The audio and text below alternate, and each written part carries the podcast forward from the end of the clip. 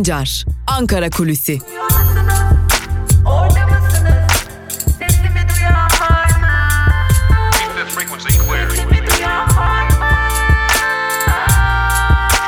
Özgürüz Radyo. Özgürüz Radyo. Yeni bir Ankara Kulisi programından merhaba sevgili dinleyenler. Ben Altan Sancar. Yine hararetli bir haftaya başladık. İdlib'de yaşanan gelişmeler, e, askerlerin hayatını kaybetmesi, ardı ardına gelen açıklamalar ve hala kamuoyunda net bir bilginin olmaması her geçen dakika, her geçen saat belki de e, neler olup bittiğine dair e, soru işaretlerinin büyümesine neden oluyor. E, Tabi tüm bunlara rağmen İdlib'de Suriye ordusunun ilerleyişi de adım adım devam ediyor sevgili dinleyenler. E, buna rağmen e, Türkiye'den de farklı açıklamalar var. Artık e, yapılan açıklamalardan şunu çıkarıyoruz ki Suriye yönetimi doğrudan doğruya Türkiye'nin hedefi olabilecek noktaya gelmiş durumda.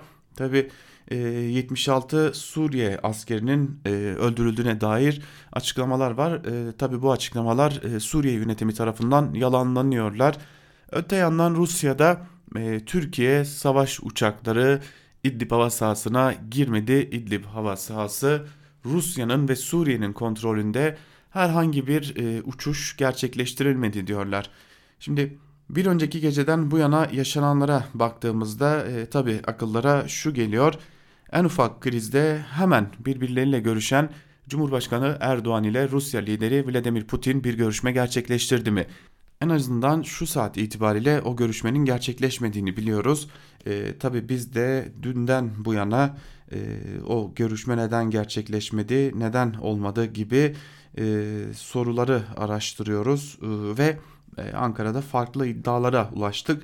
Tekrar altını çizelim. Bunlar Ankara'da dolaşan farklı farklı iddialar sevgili dinleyenler ancak o iddialara göre Rusya lideri Vladimir Putin kriz yaşandığından beri yani Suriye'nin İdlib vilayetinde Türkiye askerleri, Türk Silahlı Kuvvetlerine bağlı birliklerin Suriye ordusu tarafından hedef alınmasının üzerinden geçen bu sürede e, Cumhurbaşkanı Erdoğan'la bir görüşme gerçekleştirmeye şu an itibariyle en azından yanaşmamış görünüyor.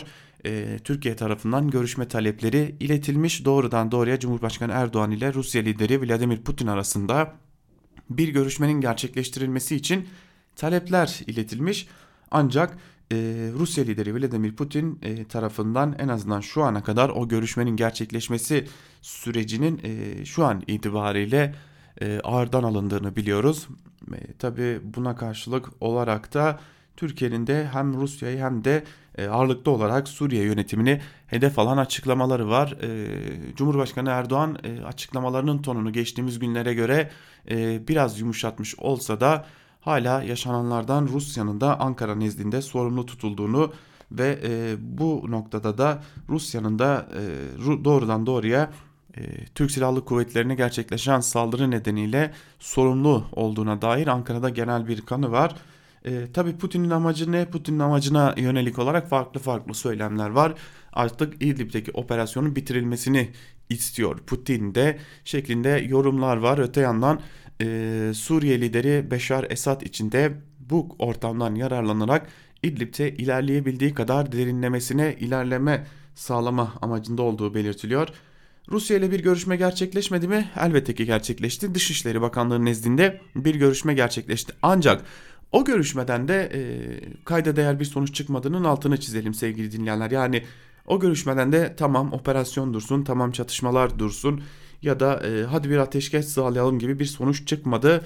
E, gerilimin gözlemlenmesi sonucu çıktı yalnızca. E, bunun ötesinde herhangi bir sonuç elde edilmediğinin altını çizelim. Öte yandan Rusya lideri Vladimir Putin ile e, Cumhurbaşkanı Erdoğan arasında da herhangi bir görüşmenin gerçekleşmediği en azından Putin'in bu görüşmenin gerçekleşmesi sürecini biraz ağırdan aldığını da biliyoruz. E, bir diğer e, haberimize daha doğrusu bir diğer kulise geçelim. E, bu malum olan bir kulis aslında biraz da e, sadece biraz daha üzerindeki tozun toprağın atılması gerekiyor. E, Suriye'de yaşananların ardından e, malum e, Cumhurbaşkanı Erdoğan'ın lideri olduğu AKP e, ve onun destekçisi MHP ve etrafında bulunan doğrudan doğruya ittifaka girmese de Etrafında bulunanlar tarafından ortaya çıkan o ittifakta çatlaklar meydana geldi. MHP lideri Devlet Bahçeli doğrudan doğruya Suriye lideri Beşar Esad'ın devrilmesine yönelik açıklamalar yaparken e, öte yandan e, artık aynı gemideyiz diyen e, Doğu Perinçek tarafından yani e, belki de bir diğer kanalı temsil eden isimler tarafından ise Suriye ile doğrudan görüşmelerin başlaması gerektiği ve e, bu gerilimin artık sona erdirilmesi gerektiğine dair açıklamalar geldi. Cumhurbaşkanı Erdoğan'ın açıklamalarını da bu aşamada değerlendirmek gerekiyor. Cumhurbaşkanı Erdoğan hem iç kamuoyunun adeta e, sakinleşmesini ve sinirini yatıştıracak açıklamalarda bulunurken e, bir diğer yandan da sevgili dinleyenler e, doğrudan doğruya Rusya'yı suçlamayan ancak Rusya ile eskisi gibi de o, o balayı dönemine tırnak içerisinde söylemek gerekirse balayı dönemine işaret etmeyen açıklamalarda bulundu e, sevgili dinleyenler. E, tabii bunlar e, nelere işaret ediyor? Bunlar ittifak içerisindeki farklı görüşlere işaret ediyor. E, tabii bu ittifak içerisindeki farklı görüşler e, nerelere kadar uzanır? Burada bir çözüm bulunur mu? Bunu da ilerleyen zamanlarda görmüş olacağız ancak e, Rusya ile İdlib'de yine tabii ki Suriye'nin dahiliyle yaşanan krizde ABD'ye ne kadar yakınlaşma gerçekleştirir bunu bilmiyoruz. Fakat şimdi dikkat çekici bir diğer konuda ABD ile olan önemli kriz maddelerinden biri e, Halkbank davası konusunda da temiz e, başvurusunda bulunuldu ve temiz başvurusu sonuçlanana kadar da Halkbank davasının ABD'de durdurulması kararlaştırıldı. Tabi bu kararın da bugüne denk gelmesi ayrıca dikkat çekici bir durum. E, Halkbank davası belki de e, önemli bir dava ve e, öyle görünüyor ki siyasetin de alet olduğu bir dava. E, tüm bu yaşananları birlikte değerlendirdiğimizde Türkiye dış politikasında önemli savrulmaların belki de kapıda olduğunu söyleyebiliriz. E, Tabi önemli savrulmalar gerçekleşirken de Ankara'da şu yorum da yapılmıyor değil. E, özellikle muhalefet partilerinden şu yorumlar da gelmiyor değil. Peki bu savrulma gerçekleştiğinde e, Suriye'de sahada bulunan askerlerin güvenliğini, Suriye'deki e, bulunan e, operasyonda kontrol altına alınan alanların güvenliğini ve geleceğini kimler taahhüt altına alabilir soruları da soruluyor. Haliyle bu soruların da şu an itibariyle bir cevabı yok. E, kısacası toparlayacak olursak İdlib krizi e, şu an itibariyle sadece askerlerin hayatını kaybetmesinden ibaret değil. Türkiye dış politikasında çok ciddi savrulmaların, çok ciddi kırılmaların işareti bir yanda e, görüşmeye en azından şu an itibariyle yanaşmayan Rusya lideri Putin bir yanda ABD'den e, gelen e, göz kırpışlar biz hazırız sesleri bir diğer yanda biraz da dış politikaya dayanan Türkiye'nin içerisinde bulunduğu süreci de yakından ilgilendiren AKP ve e, MHP'nin de olduğu diğer çevrelerinde özellikle e, Perinçek'in Doğu, Perinçek'in açıklamalarından da anladığımız aynı gemideyiz ittifakının e, geleceği de ayrıca bir diğer tartışma konusu olacak. İdlib sadece İdlib olmakla kalmayacak belki de hem Türkiye dış politikasında hem de iç politikasında önemli kırılmaların işaretçisi olacak gibi görünüyor diyerek ilk bölümü burada noktalayalım. İkinci bölümde ise gazete manşetleri ve günün öne çıkan yorumlarıyla sizlerle olmaya devam edeceğiz. Küçücük bir ara Özgürüz Radyo'dan ayrılmayın.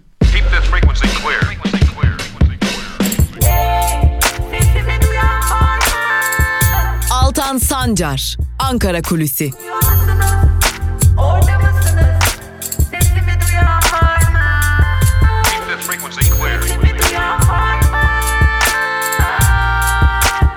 Özgürüz Radyo. Özgürüz Radyo.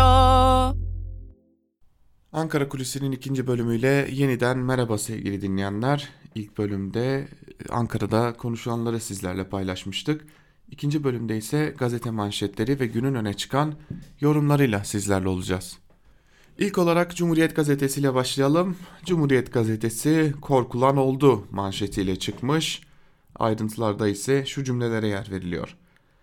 Ankara ile Moskova'nın birbirlerine yönelik İdlib'de yükümlülüklerini yerine getirmiyor suçlamalarının ardından Türkiye ile Suriye arasında tehlikeli bir sürecin kapısı açıldı. Suriye yeni kontrol noktası için İdlib'e giden TSK konvoyunu top atışıyla vurdu. 7 asker, bir sivil personel şehit oldu, 13 asker yaralandı.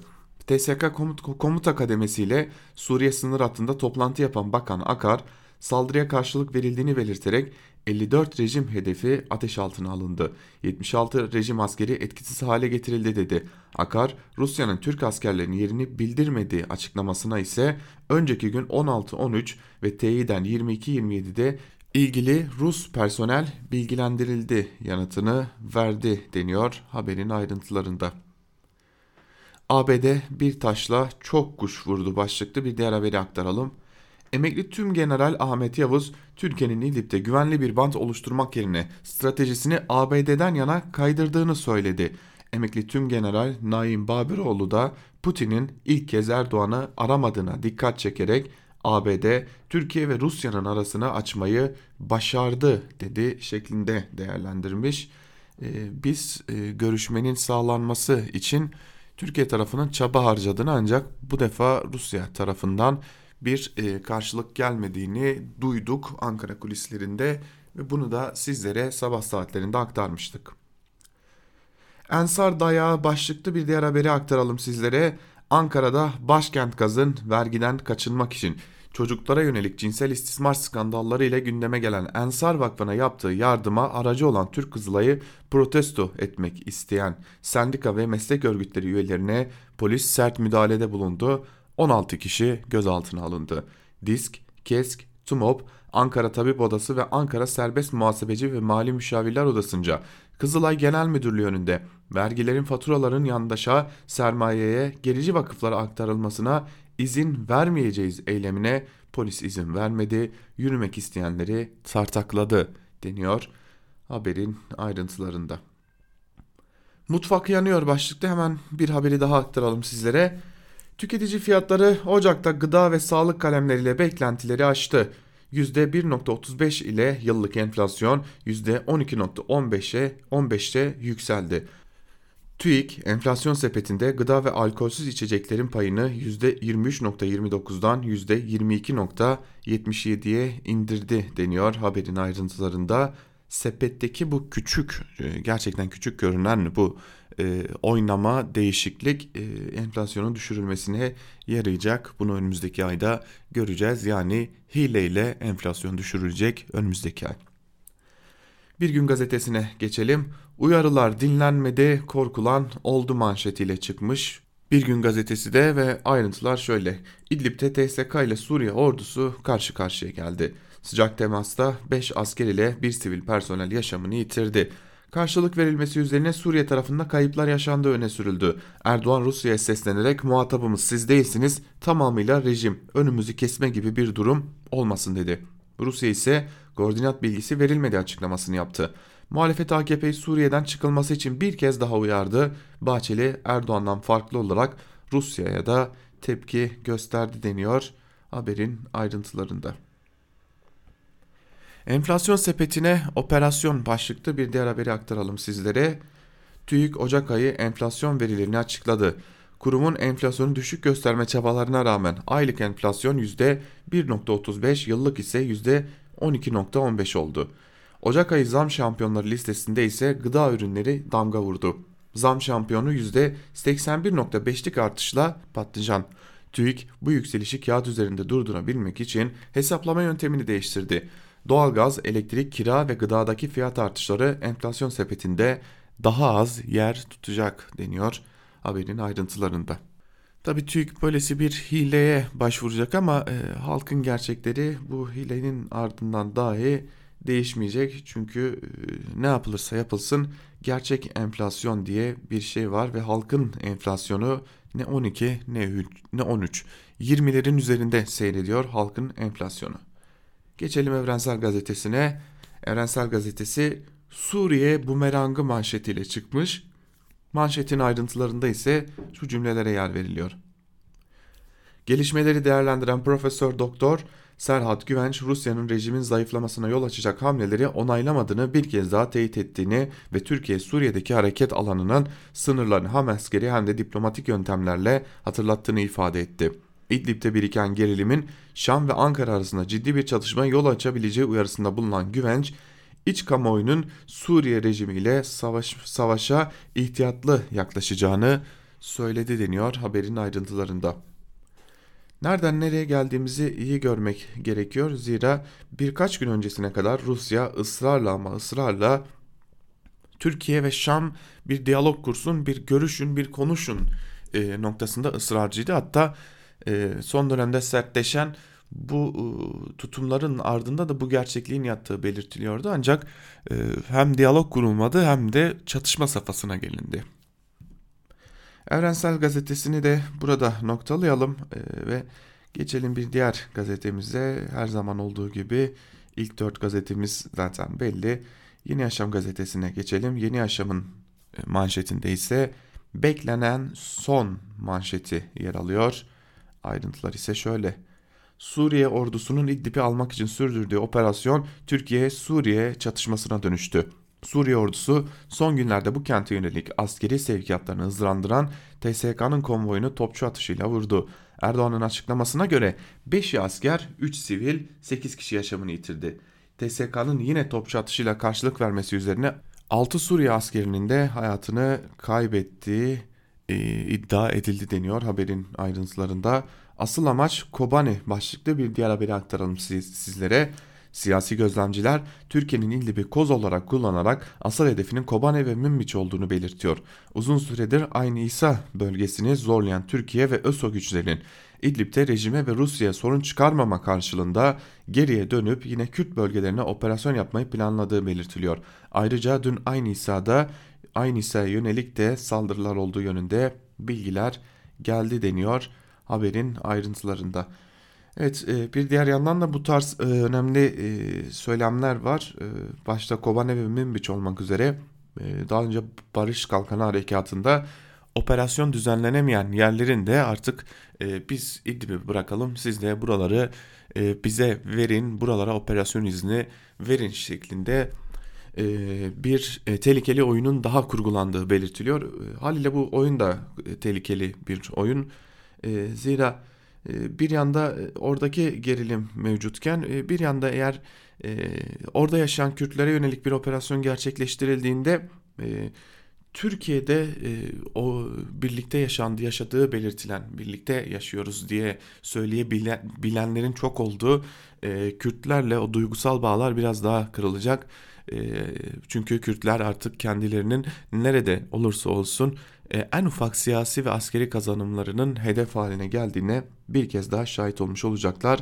Bu da önemli bir diğer kırılma noktası haline gelebilir. Geçelim Sözcü gazetesine. Sözcü bugün kalleş saldırı manşetiyle çıkmış. Ayrıntılar ise şöyle. Suriye'nin İdlib kentindeki çatışmaları önlemek amacıyla bölgeye takviye olarak gönderilen Mehmetçi'ye rejim güçleri toplarla saldırdı. Anında karşılık verdik. Rusya, Suriye, Türkiye arasında ipler gerildi deniyor haberin bir bölümünde. Şimdi açıkçası e, Sözcü gazetesinin dünden bu yana yaptığı e, haberleri yakından takip ediyorum. Çünkü e, bu konularda gazeteler belli başlı farklılıklar gösterebiliyorlar. Adeta Sözcü gazetesi hadi biz de vuralım hadi biz de dövelim şeklinde tansiyonu yükselten ki Sözcü gazetesi Türkiye'den fazla okunan gazetelerden biri. Bu açıdan önemli zaten e, tansiyonu e, düşürmek yerine e, en önemlisi de halkta e, gerginliği arttırmamak yerine bunun tam tersini seçip tansiyonu yükseltmeye çalışan, halktaki gerginliği yükseltmeye çalışan, hadi dövelim, kıralım, yapalım, edelim e, şeklinde e, haberler hazırladı Sözcü gazetesi de. E, bunun kime ne faydası olur? E, Suriye devletiyle malum Birleşmiş Milletlerce de tanınmış bir devletten bahsediyoruz. Bir yönetimden bahsediyoruz. Öyle ya da böyle ülkesindeki iç savaştan adım adım galip çıkmaya doğru giden bir Suriye lideri Beşar Esad'dan bahsediyoruz. Ee, yine orada yaşayan Kürtlerden, Ermenilerden, e, Süryanilerden birçok halktan bahsediyoruz. Bizim orayla çatışmanın tarafı olmak ya da siyasal İslam'ın bir uzantısı olarak artık ortaya çıkan cihatçıların bir tarafı olmak bize ne kazandırır? Ya bu sorunu sormanın belki de vakti gelmişken hala e, bu tarz e, halkı galyana getirebilecek, e, milliyetçilik e, noktalarına oynayabilecek haberler kime ne fayda sağlayacak? Geçelim Karar Gazetesi'ne savaş ilanı gibi manşetiyle çıkmış Karar Gazetesi. Ayrıntılar şöyle. Rusya'nın TSK konvoyunun güzergahını bombalamasının bombalamasından 24 saat sonra Moskova destekli rejim saldırısında 5 Mehmetçik şehit düştü. Ankara sert tepkisini düşmanlığa karşı tereddütsüz harekete geçeriz ifadesiyle dile getirdi. Esad'ın aylardır süren katliamlarına omuz verip mütabakatların üstünü çizen Putin, bölgeyi göz göre göre savaşın eşiğine taşıyan sürecin bir numaralı sorumlusu oldu deniyor. Haberin ayrıntılarında e, bir şey hatırlatalım. Suriye'de yaşananların bir numaralı sorumlusun, sorunlarından biri katliamlar dahil e, Ahmet Davutoğlu'dur. Ahmet Davutoğlu e, Şam'da Emevi Camii'nde namaz kılma hayalini ortaya atan, ortaya çıkaran ve bu hayalle Türkiye'yi Suriye ateşinin ilk günden bu yana içine atan isimdir. E, haliyle eğer bir katliam yaşanıyorsa Suriye'de atılan her, her kurşundan e, hayatını kaybeden her insandan ABD, Rusya kadar Ahmet Davutoğlu da sorumludur demek gerekiyor. E, ayrıca biz o ülkeye, Suriye'ye henüz savaş daha henüz tam anlamıyla başlamamışken yüzlerce binlerce cihatçıyı silahlar vererek uçaklarla gönderdik. O da bir savaş ilanıydı. Elbette ki 5 askerin daha doğrusu 7 askerin hayatını kaybetmesi açıklanabilir bir şey değildir. E, bu ülkeler arasındaki diplomatik görüşmelerle elbette ki umarız e, çatışmasız çözülebilir. E, üzücü bir durumdur elbette ki 8 insanın hayatını kaybetmesi. Ancak bir gerçeklik var ki biz bu savaşın tarafı değildik. Bu savaşın tarafı haline getirenler vardı bizi. İşte onların gerçekten artık çıkıp kamuoyundan özür dilemesi gerekiyor. Geçelim Sabah gazetesine sevgili dinleyenler. Sabah gazetesi kalleş saldırıya misliyle karşılık manşetiyle çıkmış. E, işte sözcüde kararda orada burada gördüğümüz amaset burada da söz konusu. Haberin ayrıntılarında şunlar aktarılıyor. Esad rejiminin İdlib'deki alçakça saldırısında 8 şehit TSK anında karşılık verip 54 hedefi yerle bir etti. 76 rejim askeri öldürüldü. TSK'nın misillemesinde 76 rejim mensubunun öldürüldüğü belirtildi. İdlib'deki Türk gözlem noktalarına destek amacıyla bölgeye çok sayıda tank, zırhlı taşıyıcı, ağır silah ve personel takviyesi sürüyor denmiş haberin ayrıntılarında. Biri de çıkıp tabi birkaç gazeteyi başlarda aktardığımız gazeteler hariç kimse de çıkıp ya bizim burada ne işimiz var demiyor. Rusya Esad'ı kışkırtıyor başlıklı bir haberi aktaralım sizlere. MHP lideri Devlet Bahçeli'nin açıklamaları Rusya ve İran destekli Esad rejimi tamamıyla kontrolden çıktı. Resmen şiddet ve cinayet makinesi haline dönüştü. Esad rejimi yıkılmadan bu zorba cezasını bulmadan Suriye huzur ve güvenlik kesinlikle gelmeyecek. Rusya bir yandan masalarda uzlaşma pozları verirken diğer yandan Suriye rejimini kışkırtıp askeri operasyonları teşvik ediyor. Milliyet gazetesine geçelim. Milliyet gazetesi geri adım yok manşetiyle çıkmış. Ayrıntılar şöyle. İdlib'de 7 Mehmetçik bir sivilin şehit düştüğü Suriye rejiminin alçak saldırısına TSK'nın yanıtı sert oldu. Rejime ait hedefler vuruldu, Esad güçleri ağır kayıp verdi. Savunma Bakanı Hulusi Akar 54 rejim hedefinin ateş altına alındığını belirterek 76 rejim askeri etkisiz hale getirildi. TSK unsurlarının bulunacakları koordinatların Rusya'ya iletilmesine rağmen ateş açıldığını söyleyen Akar, milletimiz rahat olsun, şehitlerimizin bir damla kanının bile hesabı soruldu diye konuştu. Bir insan öldükten sonra e, kanının hesabının sorulmasının ne anlamı var çok merak ediyorum. Yanlış politikalarla e, anneler ağladıktan, insanlar öldükten sonra e, hesabını sorduk diyerek e, bir açıklama yapmanın ne anlamı var? Ben e, hiçbir zaman anlayamadım bu hamasi açıklamaları. Artık bir insan e, ve onun çevresindeki birçok insan acıya boğulmuşken ve bir insan artık hayatını kaybetmişken. Geçelim Hürriyet'e. Hürriyet de aynı hamasetle çıkmış bugün. Kalleş saldırıya en ağır cevap manşetiyle çıkmış. Türkiye İdlib'de 8 şehit verdi. DSK'nın saldırı yapan Esad güçlerine karşılığı çok sert oldu. Üzerlerine saatlerce bomba yağdırdığımız Esad güçleri ağır kayıplar verdi. Aynı nakarat burada da tekrarlanmış. E, Tabi diyoruz ya hani hala e, şunu kimse sormuyor sevgili dinleyenler. Bizim orada ne işimiz vardı diye ana akımdan soran eden hiç kimse yok. Geçelim Yeni Şafak'a 54 hedef yerle bir manşetiyle çıkmış Yeni Şafak. Ayrıntılar şöyle. İdlib'de aylardır sivilleri katleden Esad rejimi çizgiyi aşarak gözlem noktalarındaki Türk askerlerine saldırdı. Alçak saldırıda 7 asker bir sivil personel şehit edildi. Türkiye'nin cevabı ağır oldu. İdlib'in güneyindeki 54 hedef vuruldu. En az 76 rejim askeri öldürüldü deniyor haberin ayrıntılarında. Şimdi e, dikkat ettiyseniz e, tüm ana akım artık yandaş olarak da niteleyebileceğimiz o medya kuruluşlarında e, ağırlıklı olarak verilen cevap yer alıyor. Verildiği iddia edilen cevap daha doğrusu yer alıyor. E, haliyle e, bir an bile olsun bir an bile olsun halkta ya bizim orada ne işimiz vardı sorgulamasının gelişmesini engelleyebilmek adına üstün bir çabayla vurduk karşılık verdik bedelini ödediler ödemeye devam edecekler bizden büyüğü yok manşetleri atılmaya devam ediliyor. Akit gazetesine göz atalım. Akit gazetesi dökülen kanda payınız var manşetiyle çıkmış. CHP ve İyi Parti'nin ısrarla masaya oturalım dediği Esad'ın katilleri İdlib'de 5'i asker, 3'ü sivil personel, 8 insanımızı şehit etti. TSK'nın hain saldırıya misliyle karşılık verilirken Esad severlerin taziye mesajları yayınlamaları büyük tepki çekti deniyor haberin ayrıntılarında. Ee, yeni akit buradan da muhalefeti hedefe oturtmayı başarmış. Hem CHP lideri Kemal Kılıçdaroğlu hem de İyi Parti lideri e, Meral Akşener hedefe oturtulmuş. Bu da Akit'in üstün çabası. Şimdi bugün yine Aydınlık Gazetesi'ne de bakacağız. Ara sıra göz attığımız gibi e, malum ittifakın bir diğer ortağı e, Aydınlık'ta o ittifaktan farklı düşünüyor demiştik. Aydınlık Gazetesi çözüm Suriye ile doğrudan işbirliği manşetiyle çıkmış. Ayrıntılar şöyle. Vatan Partisi Genel Başkanı Doğu Perinçek, İdlib'deki son gelişmelere ilişkin yaptığı açıklamada Suriye'nin toprak bütünlüğünün en çok Türkiye'yi ilgilendirdiğine vurgu yaptı. Perinçek, Suriye ile aracısız doğrudan görüşelim diyerek çözüm için yapılması gerekenleri sıraladı. PKK'yı süpürme stratejisi yerine bitirme stratejisine geçilmeli. Suriye'nin toprak bütünlüğünü sağlayacak güç öncelikle Suriye devletidir. Bu nedenle Türkiye olarak Rusya ve İran'ın İran ile birlikte Suriye ordusunun kendi ülkesinin bütünlüğünü sağlamasına yardımcı olmalıyız. Güneydoğu bölgemizde Suriye ve İran kuzeyinde, Doğu Akdeniz'de, Libya ve Kudüs'te ülkemize yönelen tehdidin merkezinde ABD ve İsrail var. Türk devleti ve hükümeti tarihten gelen devlet aklı ve strateji birikimiyle ABD-İsrail fitnellerini geçersiz kılacak kararlılık içinde olacaktır. Türkiye'nin devlet birikimine, ordumuza ve milletimize güveniyoruz demiş.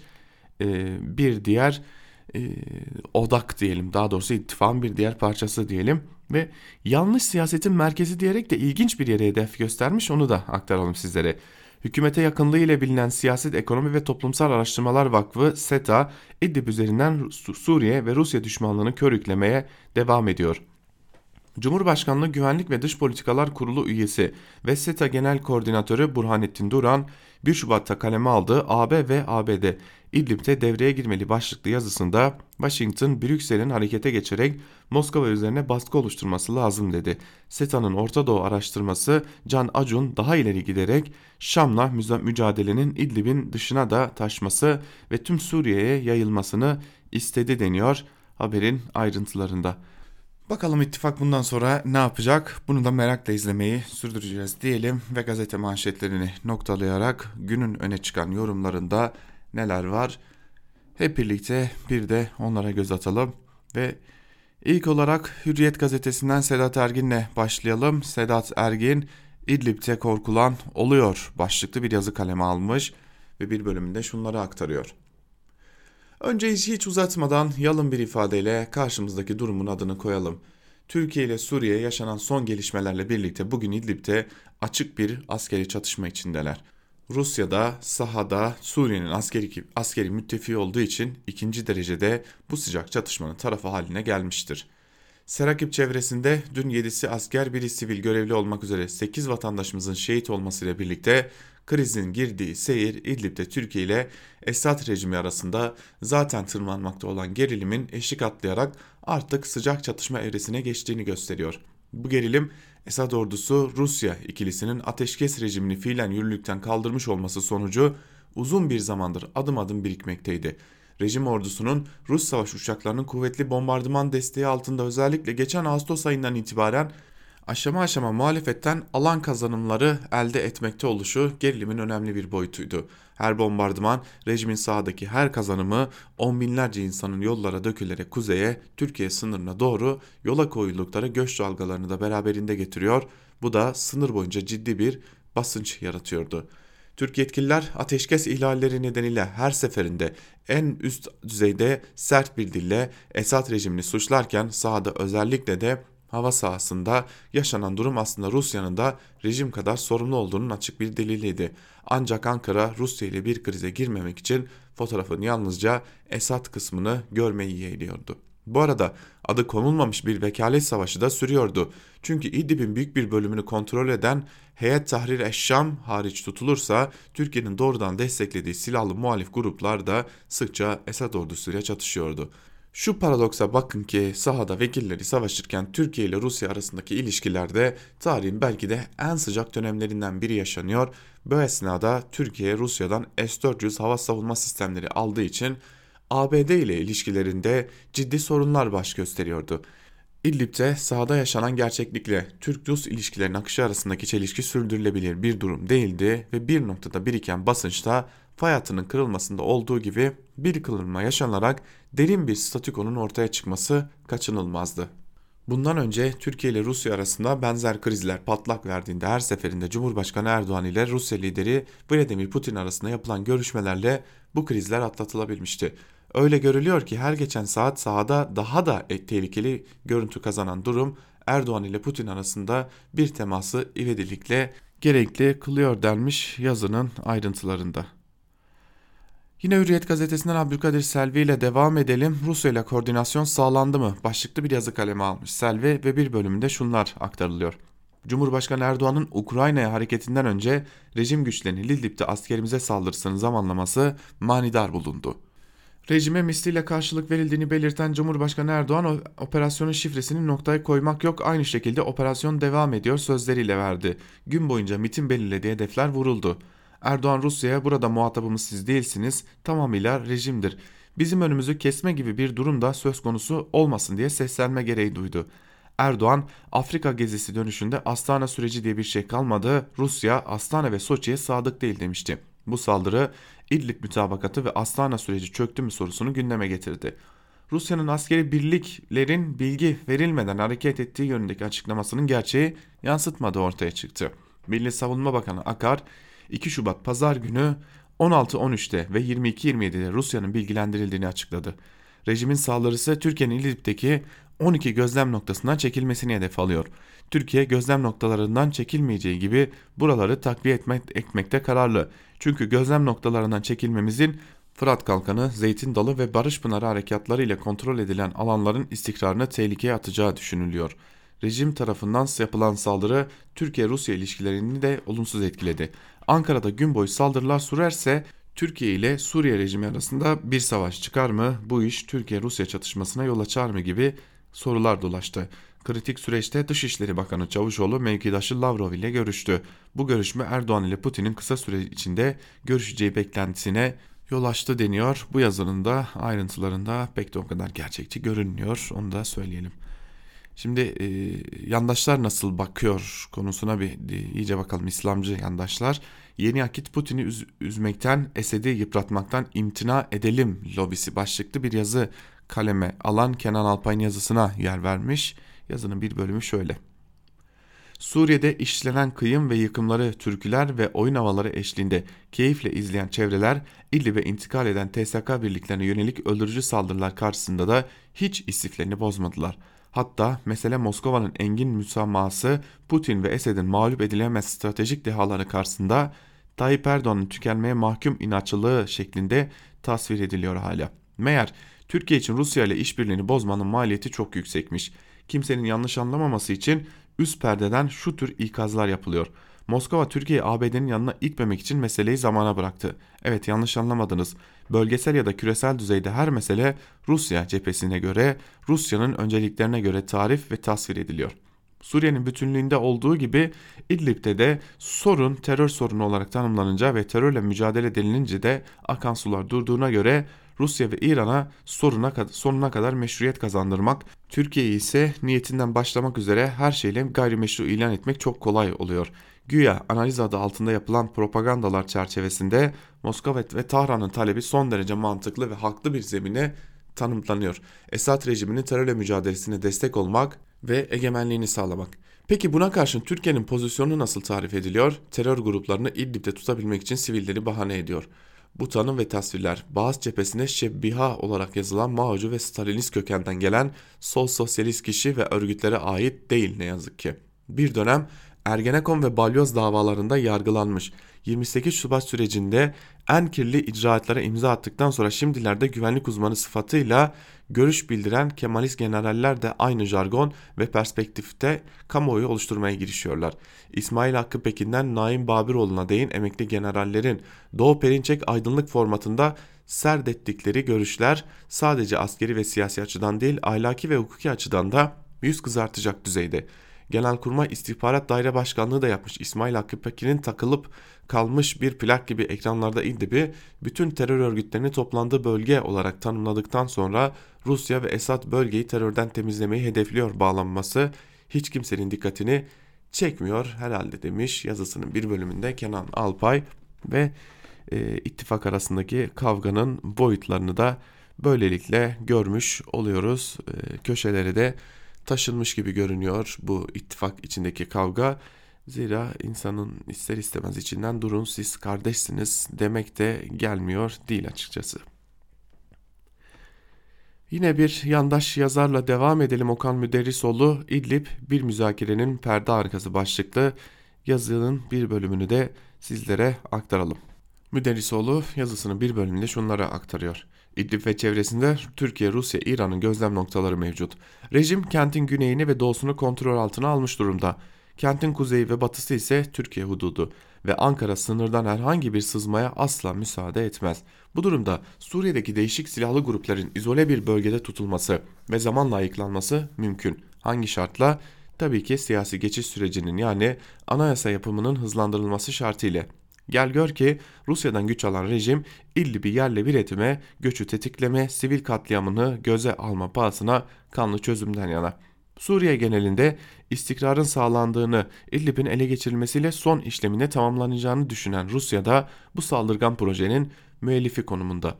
Oysa Ankara Suriye'deki dengenin kırılgan olduğunu her vesileyle muhataplarına iletti. Son olarak Halep ve çevresinde ılımlı muhaliflerin aldığı inisiyatif Rusya'nın Erbaba düzenlediği hava saldırısı ile endişe verici bir boyuta taşındı. Ruslar bir bakıma ılımlı muhalifleri de terör grubu olarak nitelendirme eğilimini dışa vurdu.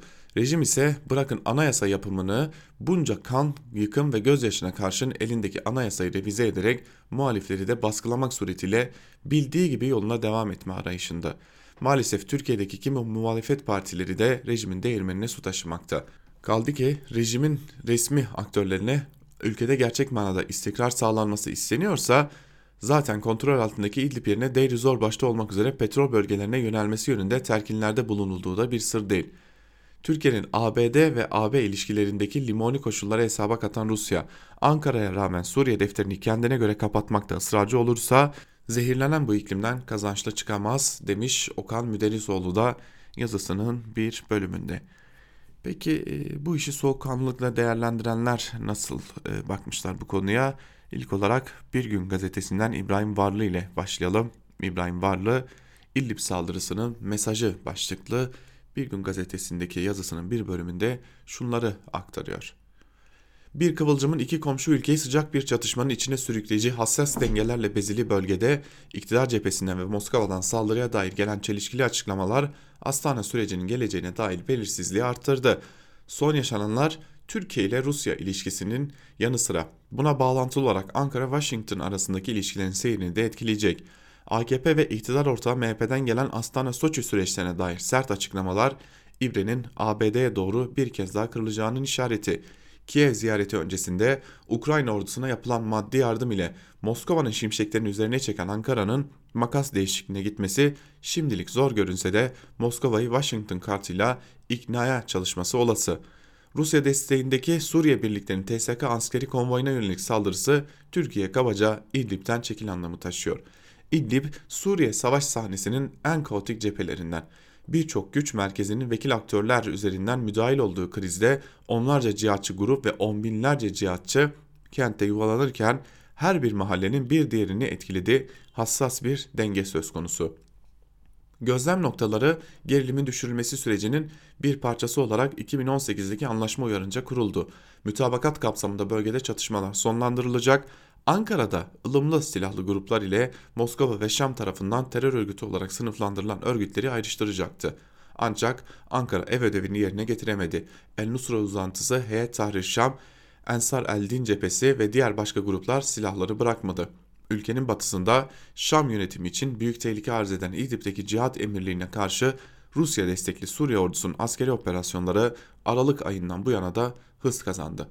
İdlib saldırısının bir süredir yakın bir işbirliği içinde olan Ankara-Moskova ilişkilerini koparır mı? S-400 nükleer santral ve Türk akımı gibi askeri ve nükleer enerji se sektörlerindeki iki ülke arasında stratejik öneme haiz bir birliktelik söz konusu. Rus savaş uçağının sınırda düşürülmesi, Rus elçisinin Ankara'da suikaste uğraması süreci de bu ilişkiyi sarsmadı. Türkiye stratejik sektörlerde kendisine iyiden iyiye bağımlı hale getiren Rusya için İdlib zaman içinde halledilebilecek bir mesele. Bu nedenle İdlib'den kaynaklı bir kopuş yaşanmaz ancak iki ülke arasında düşük seviyeli sürtüşmeler yaşanabilir. Kremlin'den gelen ılımlı mesajlar iki ülke arasındaki işbirliğinin devam edeceğinin de göstergesi diyor İbrahim Varlı yazısının bir bölümünde. Evrensel Gazetesi'nden e, Yusuf Karataş ise İdlib'deki çatışma Suriye'de sonun başlangıcı başlıklı bir yazı kalemi almış ve bir bölümünde şunları aktarıyor. Türk askerinin Erdoğan iktidarının hamiliğini yaptığı cihatçıların son kalesi İdlib'de Suriye ordusu ile çatışma noktasına gelmesi içine düştüğü açmaz ve ülkeyi karşı karşıya bıraktığı tehdit bakımından bugüne kadar söylediklerimizi fazlasıyla doğruluyor. Türk askerinin görevi cihatçılara kalkan olmak mı? İdlib'in büyük bölümü Türkiye'nin resmen terör örgütü olarak gördüğü HTŞ'nin elinde olduğu halde Erdoğan iktidarı neden İdlib operasyonunun önüne geçmeye çalışarak Türkiye'yi yeni tehditlerle yüz yüze bırakıyor? Bu soruların yanıtına geçmeden önce önemli bir noktaya daha dikkat çekmek gerekiyor. Erdoğan Ukrayna ziyareti öncesinde İdlib'deki çatışma ile ilgili açıklamasında Rusya'ya seslenerek burada muhatabımız siz değilsiniz tamamıyla rejimdir. Bizim önümüzü kesme gibi bir durumda söz konusu olmasın diyor. Oysa daha bir hafta önceki açıklamasında İdlib'deki muhatapların Rusya olduğunu söylüyordu. Dolayısıyla İdlib operasyonunun Rusya tarafından yönetildiğini bildiği halde Erdoğan'ın Rusya'ya yaptığı çağrı aslında Suriye ordusuna yönelik sınırlı bir yanıta Rusya'nın sessiz kalma talebi olarak anlam kazanıyor. Hatırlanırsa Halep'ten Doğu Guta ve Dera'ya kadar Suriye'deki cihatçı çetelerin İdlib'e taşınması Erdoğan iktidarının Rusya ile yaptığı anlaşmalarla sağlanmıştı. Türkiye sınırındaki İdlib'de toplanan bu cihatçı çeteler Erdoğan iktidarının yayılmacı emelleri için kullandığı önemli bir silah oldular ki Afrin'den Barış Pınarı operasyonuna ve bugün Libya'ya kadar bütün operasyonlarda bu çeteler kullanıldı, kullanılıyor. Öte yandan İdlib'in cihatçı çetelerin son kalesi haline gelmesi, İdlib'in bu cihatçı çeteler üzerinde belirleyici bir etkisi olan Türkiye iktidarı için Suriye masasındaki pazarlıkta önemli bir kart haline gelmesini sağlamıştır. Sonuç olarak tekelci burjuvazinin en gerici ve yayılmacı emeller peşinde koşan kesimlerin temsilcisi olan Erdoğan iktidarının uyguladığı politikaların ülkedeki halkların çıkarına olmak bir tarafa ülkeyi ciddi tehditlerle karşı karşıya bıraktığı bir kez daha görüldü. Yapılması gereken sonu belli olan bu maceradan vazgeçilmesi, Suriye'deki askerlerin geri çekilmesi, cihatçı çetelerin desteklenmesine son verilmesi ve Suriye başta olmak üzere komşularla barışçıl temelde ilişkilere dayanan bir politikanın izlenmesidir diyor Yusuf Karataş da yazısının bir bölümünde. Yine İdlib konusuna dair İdlib'de yanlıştan dönülmeli başlıklı gazete duvardan Musa Özuğurlu'nun yazısının bir bölümünü de sizlere aktaralım. Sivil kayıplar olmasına rağmen Rusya'nın ve Suriye ordusunun hedefi siviller değil, sahada hem Rusya hem de Suriye ordusuna saldırılarını sürdüren silahlı örgütlerdi. Üstelik bu silahlı örgütler çıkmaları için sivillere sağlanan koridorları tıkadı ve sivilleri kalkan olarak kullanmaya devam etti. Diğer yandan Suriye ordusu ilerlemesini sürdürdü. Bugünlerde ise bu ilerlemelerinde niteliksel başarılar elde edince sadece örgütler açısından değil, Türkiye açısından da istenmeyen bir durum doğdu. Türkiye'nin amacı İdlib'i ve örgütleri ileri karakol olarak kullanıp hem Suriye yönetimine karşı hem de Rusya'ya karşı elde ettiği hakimiyet alanlarını korumak. İdlib kaybedilirse sıra kaçınılmaz olarak, Fırat Kalkanı ve Zeytin Dalı harekatlarında elde edilen bölgelere gelecek. Bu da Türkiye'nin o bölgelerden çıkması demek. Fırat'ın doğusu, Kürtler gibi başlıklar siyasal başlıklar ancak Fırat'ın batısı için aynı durum söz konusu değil. Neyin siyasal pazarlığını yapacaksınız? El Nusra'nın mı? Son günlerde yaşanan gelişmeler ile birlikte Rusya ile Türkiye arasında gerilimin arttığı da gözleniyor ancak bu durum beklendiği gibi kopma noktasına gelmez. Çünkü Rusya bir taraftan sahada istediğini yapmaya devam ediyor ama Türkiye'yi de kaybetmek istemez. Erdoğan, James Jeffrey'in sözleriyle hareket eder ve bunu yeni politik olarak belirlerse o başka. Ancak duruma bakıldığında Türkiye'nin de öyle bir lüksü yok. Aksi halde Suriye'de hakim olduğu alanlardan çıkmak zorunda kalmasının yanında siyasal açıdan da Suriye'de zor günler yaşayabilir. Bu nedenlerle hem Rusya hem de Türkiye dikkatli adımlar atacak gibi görünüyorlar. Ama bu durumda bir süre duraklasa bile Suriye ordusunun ilerlemesi durmayacak. İdlib'de yapılması gereken tüm tarafların terör örgütü olarak kabul ettiği örgütlere karşı işbirliği yapması ve sivillerin kurtarılması. Bu örgütler sadece İdlib'deki siviller için değil, Türkiye için de tehlike oluşturuyor demiş Musa Özurlu yazısının bir bölümünde. Gazete Duvar'dan Bahadır Özgür ile devam edelim yine. Kuyruklar birbirine dolaştı. ÖSO, arsa, borsa başlıklı yazının bir bölümü şöyle. Bugün artık etkisini yitirmiş Suriye Ulusal Konseyi'nin üyesi ve Türkiye Sözcüsü Fevzi Zakiroğlu ile kamuoyu ilk kez 2011'de her cuma Suriye Konsolosluğu önünde yapılan gösterilerde tanıştı. Okuduğu bildirilerde Esad'ın katil olduğunu ve indirilmesi gerektiğini söylüyordu. Sonradan sık sık iktidara yakın medyada boy gösterdi. Boğaziçi mezunu Suriye kökenli bir Türkiye Cumhuriyeti vatandaşıydı. Peki sivil muhalefetin sesi olarak lanse edilen Zakiroğlu'na ne oldu? Bir dönem Kadir Topbaş'ın halefi olarak gösterilen Aziz Yeni, Yeni Ay'a ne oldu peki? Son bir soru daha soralım. Mahkemece kaçak olduğu tescillenen Cadde 24'e ne oldu? Gelin tüm bu soruların yanıtlarını birbirine nasıl bağlandığına bakalım şimdi. Cadde 24 şu anda 24 Gayrimenkul adlı şirketin portföyünde bulunuyor. Bu şirketin serüveni ilginç. Projeyi yapan EMA'nın ortaklarından Çatay Gayrimenkul 4 Temmuz 2014'te ünvanını 24 Gayrimenkul AŞ olarak değiştirdi. Ortakları Ahmet Han Yılmaz ve Erdem Güler'di. 30 Eylül 2014'te şirket torunların yaptığı Mall of İstanbul'da bir ofise taşındı. 4 Mart 2015'te yine ünvan değiştirerek 24 Gayrimenkul Portföy Yönetimi AŞ adını aldı. Ancak değişiklik bununla sınırlı değildi. Ortakları da yenilendi. Yılmaz ve Güler'in yanına 6 isim daha eklendi. Aziz Yeniay %20 hisseyle şirketin başkanı oldu. Diğer ortak ise %10'luk payla bir dönemin SUK sözcüsü Favzi Zakiroğlu'ydu. Şirket bu yılın başında SPK'dan fon izni aldı ve ünvanını 9 Ocak 2020 günü 24 gayrimenkul ve girişim sermayesi portföy yönetimi AŞ olarak değiştirdi. Böylece Mall of İstanbul meselesinden sonra torunların yönetim kuruluna giren Yeni Ay bir yıl sonra da hızla büyüyen bir gayrimenkul şirketlerinin şirketinin büyük ortağı oldu. Halen ruhsatsız Cadde 24'ü satmayı sürdüren şirketin 3.9 milyar TL yatırım değerine sahip 16 projesi bulunuyor. Bazılarını sayalım. Stüdyo 24, İstasyon 24, Airport 24, Halkalı 24, Atakent 24, Arena 24, Express 24, Marine 24, Prestige 24, Başakport 24, Merkez Halkalı 24, Flat 24 ise plan aşamasında. Şirketin borsada 4 tane de yatırım fonu işlemi görüyor. Bütün bu projeleri ve fonları Kuzey Afrika ve Orta Doğu bölgesi CEO'su olarak pazarlayan isim ise Suriye'de Esad gitsin, İslami ordu kurulsun diyen Zakiroğlu. İnsanın aklına Cumhurbaşkanı Recep Tayyip Erdoğan'ın başkanlık seçimi mitinglerinde söylemeyi pek sevdiği şarkının nakaratı geliyor. Nereden nereye geldi Türkiye? Bir belediye başkanı görevi bittikten sonra şirket kuramaz mı? Elbette kurabilir. Suriye'deki bir kesimin sivil sözcülüğünü üstlenmiş bir iş ticaret işine giremez mi? Kuşkusuz girebilir. Lakin gazeteci Çiğdem Toker'in Olağan İşler kitabında söylediği gibi emanet edilmiş kamu gücünün nasıl ve kim için kullanıldığı yasal olanı belirleyen esas normdur. Burada kamu yararı gören var mı? Çok sayıda farenin dar bir alana sıkışması durumunda bir süre sonra kuyrukları birbirine dolaşır.